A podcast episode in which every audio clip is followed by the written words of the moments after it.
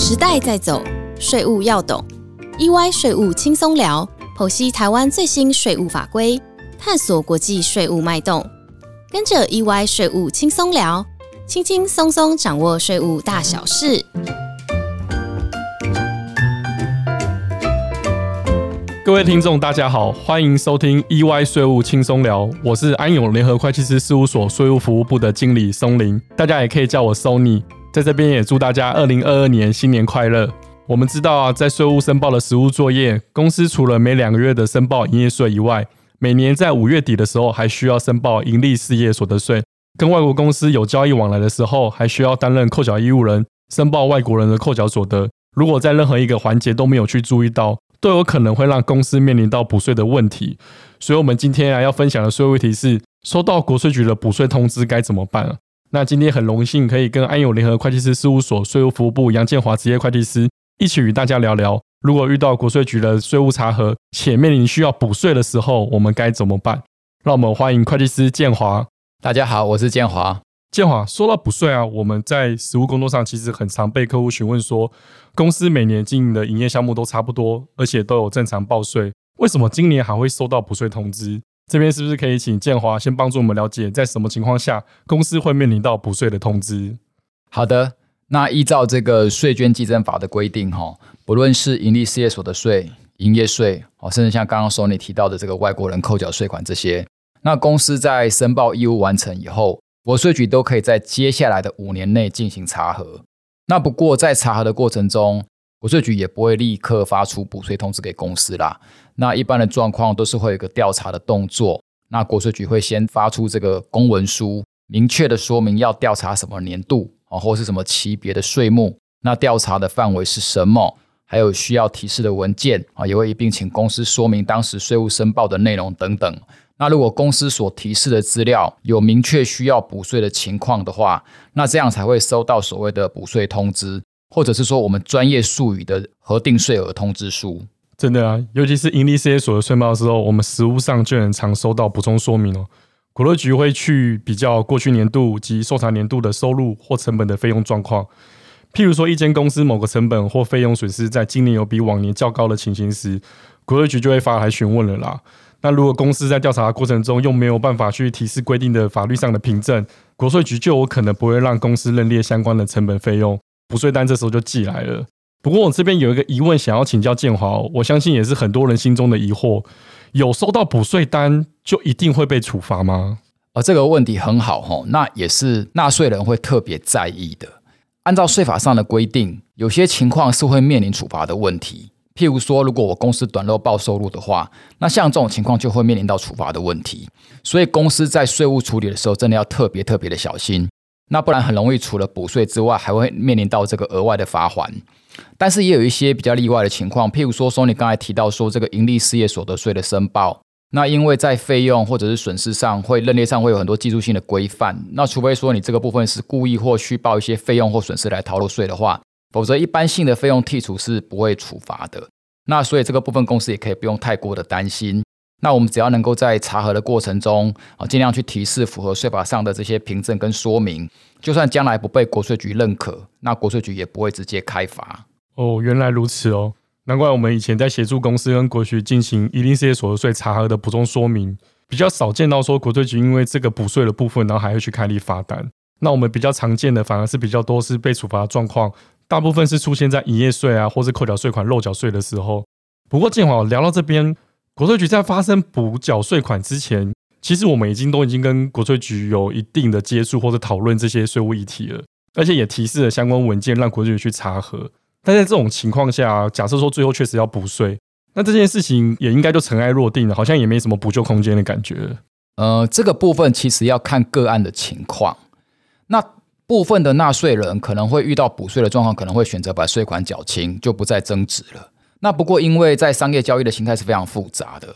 那税务问题很多细节是可以去讨论。那虽然说我们今天没办法在短时间内为大家详细说明各种议题。但是我们还是希望可以让各位听众了解到，说就算在调查阶段已经提示过的相关资料给国税局，如果最后不幸还是收到补税通知的话，那甚至有处罚情况的时候，也不用太过悲观。我们有一个合法的一个救济的途径，那是可以透过法律程序对于这个补税。或者是罚还的部分提起救济。那这个程序可以让国税局针对我们的个案多看多听几次。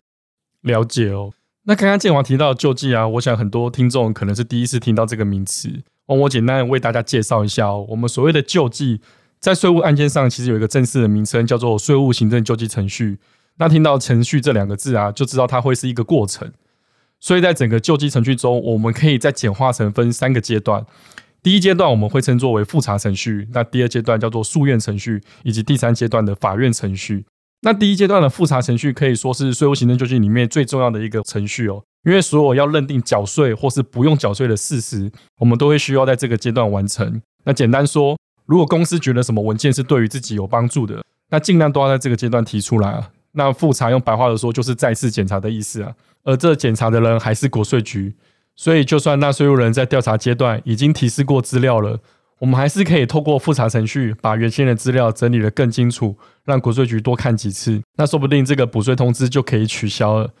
那我这边也是想再请教建华一个问题哦。有时候我们在公司说明这复查程序的时候，其实公司多少都会担心一件事情啊，就是如果提出了复查，是不是会给国税局不好的印象？好像公司是一个比较喜欢跟国税局对立的感觉。哦，那这个其实不用太担心啦，因为在复查的程序当中，虽然审查的机关还是在国税局，但其实国税局内部也是换了一个单位跟承办人员做重新的审查，而且这个审查的过程哈是会经过委员会的一个制度来做一个最终的复查决定，那并不至于说哦，你提起复查的公司就好像比较喜欢跟国税局做一个对立，而且这套救济的系统也运作的非常成熟了哈。毕竟这些救济的程序都是法律所保障纳税者的一些基本权益哈。那实务上受到这个核定后不服提起复查的公司其实也很多。谢谢建华的说明哦。我想公司以后收到补税单也应该就可以很安心提出复查了。那当然，提出复查申请虽然说是由国税局另一个承办或是单位来审查，那毕竟都还是在国税局的体系下啦。那最终可能还是会认为公司应该要补税的。那这时候我们就会进入下一个阶段哦，溯源程序。诉愿程序，我想我们可以用一个小孩跟家长的角色来理解。首先，我们平常提到的国税局，以我们台北市为例哦，实际名称为财政部台北国税局，是负责管辖我们台北市行政区域的税务事件。那这边听众应该就会发现到说，诶，台北国税局前面其实是有冠名一个财政部的称呼哦，就像一个家庭呢，会有爸爸妈妈、小孩，而小孩一般也会跟随父母姓。那在这里，财政部就像是国税局的爸爸妈妈。那回到诉愿程序，大家就可以想象说，诶，你的小孩子如果跟别人家小孩子有纠纷怎么办？是不是一般都会去通知对方的爸爸妈妈哦？那财政部身为这国税局的大家长，自然就要接受国税局这个小孩的问题来帮忙解决。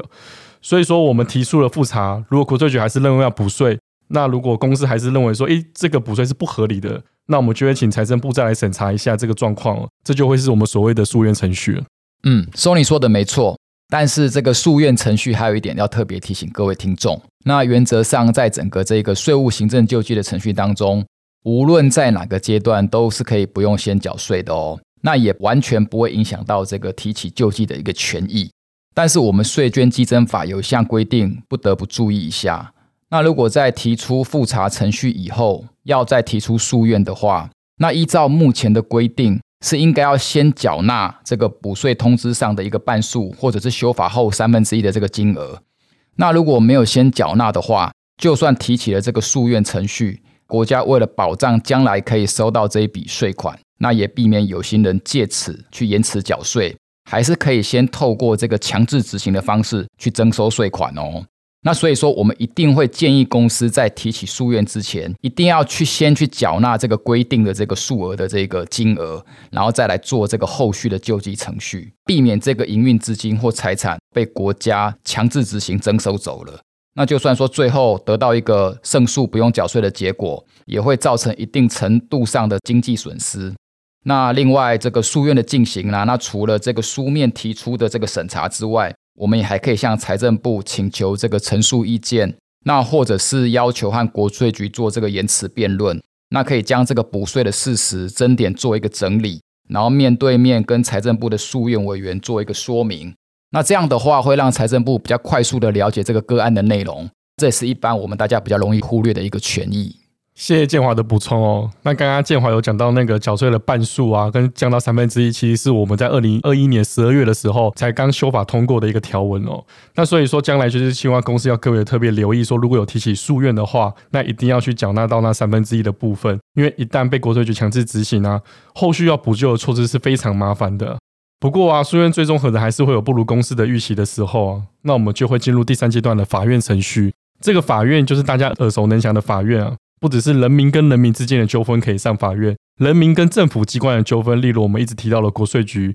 人民都可以透过法院程序来维护权益。是的哈，那这边值得特别注意的是，一般人民的纠纷通常是可以直接去法院解决的，但是政府之间的纠纷哦，以税务案件来说，是需要先走完前面两个提到的程序哈，那就是复查跟诉愿的这个程序，那以循序渐进的方式，最后才能向行政法院提起救济。不能直接跳过前面两个阶段，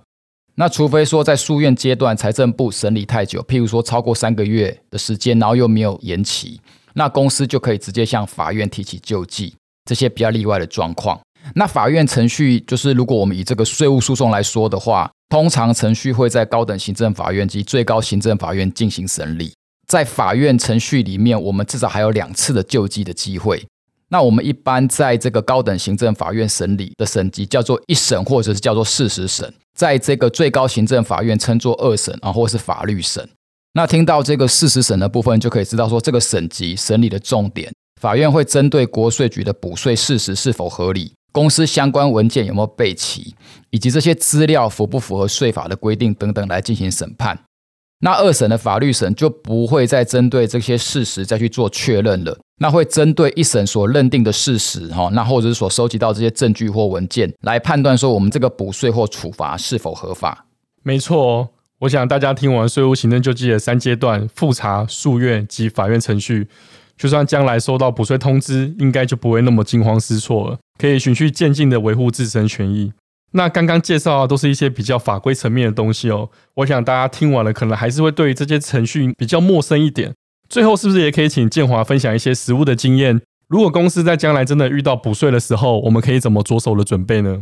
好的，没问题。那最好的方式其实就是要咨询这个专家的意见呐。不过这边有一个重要的观念要让大家知道一下，就是说救济程序都是有期限的。那所以说，不论是找会计师呢，或者是想要自己去维护自己的权益。那在收到这个国税局的公文书的时候，那甚至不是国税局，是其他政府机关的公文书，务必要先打开来看哦。那如果发现不是一般的通知信哦，那像可能是税单呐，或者是罚款呐，或是一些一些影响到权益的一些通知的话，都要在一定的期限内提出救济。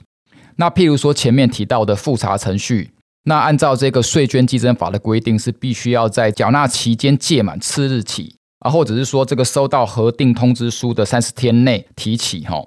那如果说超过时间的话，就算提起复查，那依照这个程序不符、实体不就的一个大原则，这个申请都会直接被驳回。那因为现在很多公司行号在大楼啊，文书可能都是由这个警卫先帮忙统一收，然后再交到公司的手上。那公司内部也有可能有既定的流程，一般不是自己的业务，也不太可能直接拆开信封来看。都会等到交到公司专责人员的手上，可能才会来看这个内容。那尤其像前阵子疫情啊，很多公司都是在家工作，但是国税局的这个公文书还是会送到这个公司的营业地址。那如果公司收件人没有在及时阅读内容，然后或者是通知到这个专责人员的话，可能就放在办公桌上面。那想说等回到工作岗位的时候再来处理，这个时候就很有可能错过救济的期间。那一旦错过这个救济的期间，就真的没有办法再提出其他的救济程序了。所以这是务必要请大家特别要留意的。真的哦，这件事情真的非常重要哦。我们在实务工作上，如果收到一个补税单啊，我们也会先协助公司赶快看日历啊，一天一天的要算什么时候要提出救济程序。那真的也要听众特别留意啊，不要因为收件这件小事情就错过整个救济的权益。在第一时间的阅览内容啊，也可以让公司有充分的时间可以应应的。好的，谢谢会计师这么精彩的分享。从国税局发起调查到补税，甚至罚还，以及该如何提起救济等等，都让我们了解到，其实税务领域的复杂性及细节性是有很多地方需要去特别注意的。希望今天大家都有收获哦，让我们下周一再见啦，拜拜，拜拜。